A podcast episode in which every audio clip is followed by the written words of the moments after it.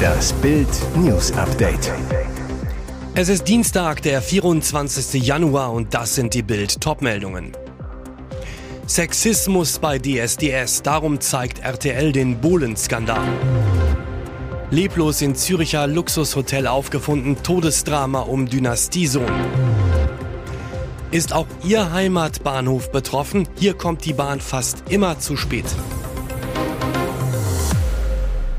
Nach nur drei Sendungen ist er wieder ganz der Alte. Erst vor anderthalb Wochen ist die 20. DSDS-Staffel gestartet. Dieter Bohlen sitzt nach der Pause in der 19. Staffel wieder in der Jury. Die Show soll familienfreundlicher werden, Bohlen sich mit seinen Sprüchen, lange Markenzeichen von DSDS, zurücknehmen. Aber klappt nicht. Bohlen beschert dem Format jetzt einen Sexismus-Skandal. In der Sendung von Mittwoch 25. Januar 2023, Anmerkung der Redaktion, zieht er über Teilnehmerin Jill Lange vom Leder. Bohlen, hast du irgendwas Normales gemacht oder hast du nur Abi und dich durchnudeln lassen? Krasse Worte, die Jill Lange tief verletzten und im Internet heftig diskutiert wurden. Die Sendung wurde vor mehreren Monaten aufgezeichnet, ist aber jetzt schon bei RTL Plus zu sehen. Lange meldete sich am Montag unter Tränen im Internet zu Wort. Dieter hat mich beleidigt und sie behauptet, nicht alle krassen Kommentare von Bohlen werden gezeigt. Auf Bildanfrage teilte RTL mit, im Kontext der Diskussion um Jills Dating-Show-Erfahrungen sahen wir keinen Anlass, den Dialog aus der Sendung zu schneiden. Und weiter, Jill hätte den Wettbewerb zu jedem Zeitpunkt verlassen können, wenn sie sich ungerecht behandelt fühlt. Das hat sie aber nicht getan. Dieter Bohlen reagierte auf eine Bildanfrage nicht. Schock für eine der großen Firmenfamilien Deutschlands. Unternehmer Robert Schuler-Voth und seine Ex-Frau Brigitte trauern um ihren Sohn Philipp. Er war nach Bildinformationen vor zwei Wochen tot in einem Luxushotel in Zürich aufgefunden worden. Ein Sprecher der Züricher Oberstaatsanwaltschaft bestätigte dies auf Anfrage gegenüber Bild. Philipp Schuler-Voth sei am 10. Januar leblos in seinem Zimmer gefunden worden. Die Todesursache sei noch unklar. Der Sprecher, wie üblich bei solchen Todesfällen, untersucht die Staatsanwaltschaft gemeinsam gemeinsam mit der Polizei die Umstände. Bitterer Verlust für die erfolgsverwöhnten Schulafots. Die Familie aus München zählt zu den reichsten Deutschen, verkehrt in den feinsten Kreisen. Vater Robert war unter anderem lange der Macher beim Haushaltswarenhersteller Leifheit. 2015 stieg die Familie nach 30 Jahren aus. Mutter Brigitte gilt als einflussreiche Kunstmäzenin. Sohn Philipp versuchte immer wieder an die Erfolge seiner Eltern anzuschließen, soll allerdings auch sehr das Luxusleben genossen haben. Freunde sagen, dass er zuletzt ruhiger geworden sei. Jetzt der überraschende Tod. Auf eine Bildanfrage reagierte die Familie Schulervoth nicht. Jahrzehntelang war Deutschland ein Magnet für Firmen. Wo das Gütesiegel Made in Germany draufstand, war Qualität drin. Doch das hat sich geändert. Immer mehr Unternehmen verlegen Werke oder Forschung ins Ausland oder gehen ganz. Jüngstes Beispiel der deutsche Corona-Gigant BioNTech. Die weltweit bewunderte Firma verlegt ihre Krebsforschung aus Mainz nach Großbritannien. Grund für den Umzug die lahme deutsche Bürokratie. In England geht die Arzneientwicklung schneller, weil Behörden und Unternehmen eng zusammenarbeiten. Die Politik in Deutschland müsse daher endlich zeitgemäße Rahmenbedingungen schaffen, so Gründerin Özlem Türeci zu Bild. Absturzangst in Deutschland. Denn wie BioNTech machen es immer mehr. Medizingigant Bayer will sein Pharmageschäft nach China und in die USA verlagern. Begründung Europa sei innovationsunfreundlich. Chemieriese BASF baut im südchinesischen Jiangjiang ein neues Werk, unter anderem weil Energie dort billiger ist. Folge am Standort Ludwigshafen droht 39.000 Mitarbeitern der Rauswurf. Gründe für die Abwanderung laut Wirtschaftsverbänden zu viele Vorschriften, zu hohe Energiekosten, Sozialabgaben. Pünktlich wie die Eisenbahn, das war einmal. Das geflügelte Wort wird zur Floskel. Ganz Deutschland ächzt genervt, weil die Bahn ständig zu spät kommt oder ganz ausfällt. Das Portal Zugfinder.net und der YouTube-Kanal Eisenbahn in ÖDHCH führen Buch über die Strecken mit den schlimmsten Verspätungen. Diese sind auf manchen Strecken inzwischen die Regel. Die Top 3 der schlimmsten Verbindungen. Erstens Salzburg-München. Hier sind 93,6 Prozent aller Fahrten verspätet. Zweitens Greifswald-Karlsruhe. 88,7 Prozent. Drittens Westerland-Stuttgart. 88,7 Prozent. Mehrere innerdeutsche Linien tauchen im Ranking der intereuropäischen Verbindungen mit den größten Verspätungen auf. Auffällig, viele von ihnen passieren die linke oder rechte Rheinstrecke zwischen Köln über Bonn-Siegburg nach Koblenz. Ein Teil der international gelisteten Züge sind Nachtverbindungen. Grund, die Reise geht durch mehrere Länder inklusive möglicher Grenzkontrollen. Auf Bildanfrage konnte die Deutsche Bahn keine Auskunft darüber geben, welche Strecken von den größten Verspätungen betroffen sind.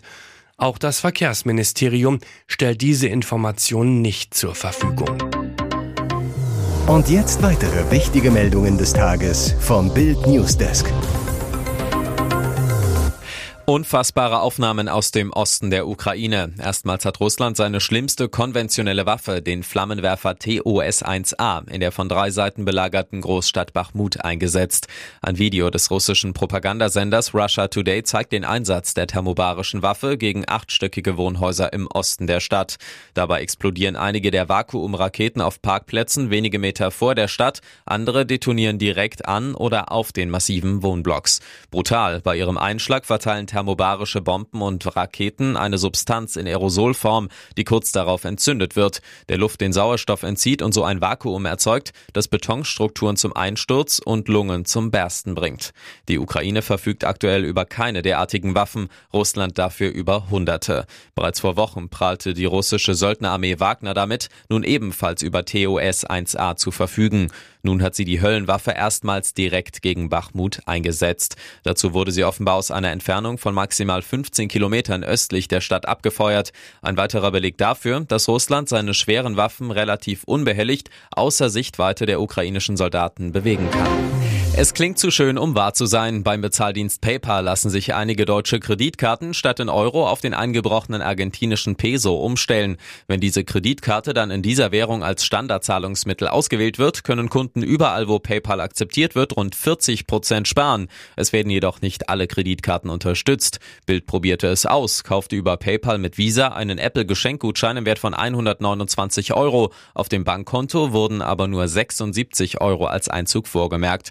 Für 129 Euro eingekauft, nur 76 Euro bezahlt. Wahnsinn. Ob es dabei bleibt, ist unklar. Theoretisch könnte die kartenherausgebende Bank die Abbuchung korrigieren. Deutschlands größtes Schnäppchenportal MyDeals berichtet, der Trick funktioniert mit folgenden Visa-Kreditkarten und Debitkarten. Vivid, DKB, Barclays, ING, Amazon Visa und Klarna. Mittlerweile nehmen aber mehr und mehr argentinische Online-Shops die Bezahlung mit PayPal heraus, bis die Lage geklärt ist. Auch etliche Kreditkarten sollen schon gesperrt worden sein. Mit Mastercard soll der Trick nicht funktionieren. Bild bat PayPal, Visa und Mastercard um dringende Stellungnahmen und bleibt dran. Ihr glaubt es nicht. Ich sitze bei der Polizei und erzähle euch gleich, was passiert ist. Schlagerstar Michel wurde in Spanien dreist beklaut mit einem ganz miesen Hundetrick. Man hat mir meine Handtasche aus dem Auto rausgeklaut, berichtet Michel via Instagram. Ich stand vor meinem Auto, habe die Schiebetür aufgehabt, weil mein Hund Maggie draußen an der Leine war. Ich stand an der Tür, da kam jemand und hat mich angesprochen, was das denn für ein süßer und schöner Hund sei. Während Michel abgelenkt wird, macht jemand die Fahrertür auf und ich habe es nicht gemerkt, so die 50-Jährige. Sie ist gerade ganz allein mit ihrem Wohnmobil in Andalusien unterwegs und besucht Freunde. Der Dieb klaut ihre Handtasche, Geld, Ausweis, Führerschein, alle Papiere sind weg. Ich finde das sehr traurig. Ich frage mich immer wieder, wo das Gute ist im Menschen, klagt Michelle. Als Bild Michelle erreicht, ist sie noch immer fassungslos. So ein dreister Diebstahl ist mir zum ersten Mal passiert, aber sicher auch zum letzten Mal. Ich bin manchmal einfach zu vertrauensselig und wenn jemand nett zu meinem Hund ist, bin ich es auch zu ihm, so der Schlagerstar. Puh, was ein Krimi ums WM-Viertelfinale. Die deutschen Handballer verlieren das letzte Hauptrundenspiel gegen Mitfavorit Norwegen knapp 26 zu 28. Damit ist klar, im Viertelfinale geht's gegen Rekordweltmeister Frankreich. Schon vor der Partie steht fest, dass Deutschland weiter ist. Ohne Füchsestar Paul Drucks ist die Partie kampfbetont und temporeich 16 zu 18 zur Halbzeit. Deutschland etwas wackelig in der Abwehr und Norwegen zeigt mit Superstar Sander Sargosen, warum sie eines der stärksten Teams der Welt sind. 4100 Fans in Katowice sehen in der zweiten Hälfte effektivere Norweger als die DHB-Jungs. Erste WM-Pleite trotz starker Leistung unserer Handballer. Besonders stark aber wieder einmal Spielmacher Juri Knorr. Der verwandelt acht von 13 Versuchen, ist im Rückraum über lange Strecken der Alleinunterhalter. Knorr sagt, wir hatten nicht so die Energie und Motivation wie gegen die Niederlande. Wir müssen zeigen, wer wir sind, dass wir wieder aufstehen können. Heute das Ergebnis bedeutet nicht viel für Mittwoch. Das ist ein neues Spiel. Am Mittwoch geht's dann in Danzig gegen Frankreich. Ein ganz harter Gegner. Zuletzt verlor die DHB-Auswahl gegen unsere Nachbarn bei einem Turnier bei Olympia in Tokio gegen den späteren Sieger Frankreich in der Vorrunde. Der nächste Torwarthammer bei den Bayern. Erst kommt mit Jan Sommer ein Ersatz für den verletzten Manuel Neuer. Jetzt muss bei Bayern auch Neuers Torwarttrainer und Intimus Toni Tapalovic gehen. Am Montag wurde Tapalovic mit sofortiger Wirkung freigestellt, sitzt bereits beim Bundesligaspiel gegen Köln am Dienstagabend nicht mehr auf der Bank. Zuletzt hatte Tapalovic für Diskussionsstoff gesorgt, weil sich der an Monaco verliehene Bayern-Torhüter Alexander Nübel über fehlende Kommunikation des Torwarttrainers beklagte. Bild weiß, die unbefriedigende Nübel-Kommunikation war in der Freistellung Freistellung von Tapalovic nur ein Nebenaspekt. Tatsächlich waren nicht überbrückbare Differenzen mit Trainer Julian Nagelsmann der Auslöser. Demnach soll sich Tapalovic schwer getan haben, die Anweisungen von Nagelsmann zu befolgen. Sportvorstand Hassan Salihamidzic soll über Monate hinweg versucht haben zu vermitteln, am Ende umsonst. Neuer soll nach Bildinformationen von den Verantwortlichen über die Freistellung seines Freundes informiert und abgeholt worden sein.